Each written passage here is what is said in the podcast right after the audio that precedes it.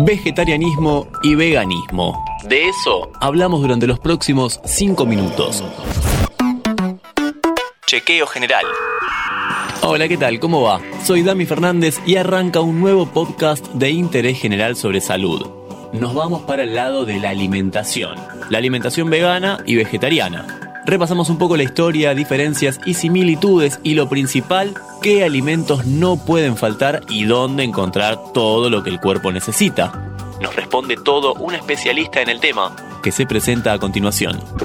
Soy Eva Henderson, licenciada en nutrición, especialista en nutrición vegetariana y vegana, el embarazo, la infancia y la adultez. Estoy formada en medicina ayurveda y además doy conferencias y asesoro a la Unión Vegana Argentina.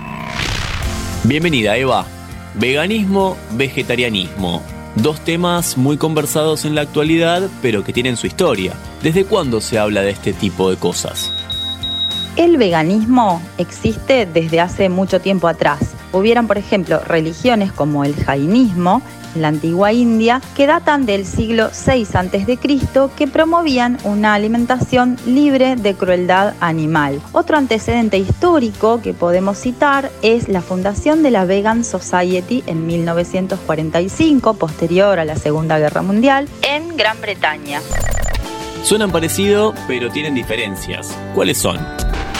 Aquel que es vegetariano se refiere a la dieta y están excluyendo todo lo que son las carnes animales, entiéndase vacuno, pollo, pescado, que también es un animal, el cerdo, pero sí pueden incluir, por ejemplo, huevos y en ese caso sería una alimentación ovo-vegetariana o lácteos y huevos y sería lacto-ovo-vegetariana, además incluyen la miel.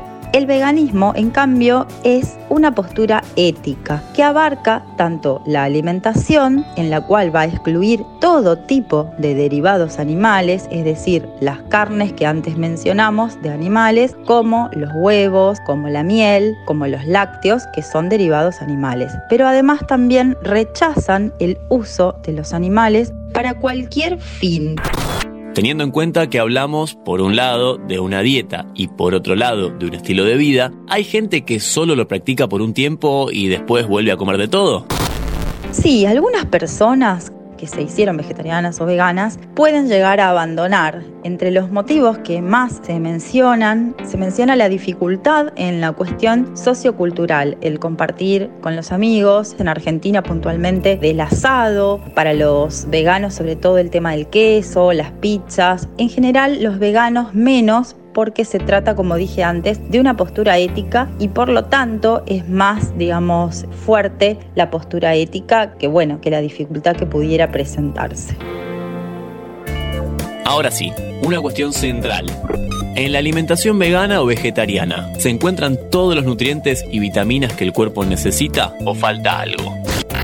Sí, actualmente este tipo de alimentaciones pueden brindar todos los nutrientes esenciales, como ser macronutrientes, hidratos de carbono, proteínas, grasas y los minerales, con la excepción de la vitamina B12, que esta tiene que suplementarse sin excepción tanto en vegetarianos como en veganos. Esta vitamina es de origen bacterial, pero se encuentra fundamentalmente en productos de origen animal. Tenemos mucha información, pero para finalizar queremos saber qué cosas no pueden faltar en la cocina de una persona vegetariana o vegana. Una gran variedad de vegetales, de frutas frescas, de semillas, de legumbres, garbanzos, lentejas, porotos payares, porotos negros, arvejas, cereales como pueden ser avena, arroz, quinoa, tan maravillosa, bueno, el trigo para quien lo consume, el maíz, una polenta, el tofu y los frutos secos. Estos son algunos de los ingredientes básicos que debieran estar en toda cocina de un vegetariano o vegano. Vegetarianismo y veganismo en interés general. Le agradecemos a la nutricionista Eva Henderson que nos explicó todo en 5 minutos. Nuestros podcasts ahora en Radio Berlín 107.9 y en www.berlin1079.com.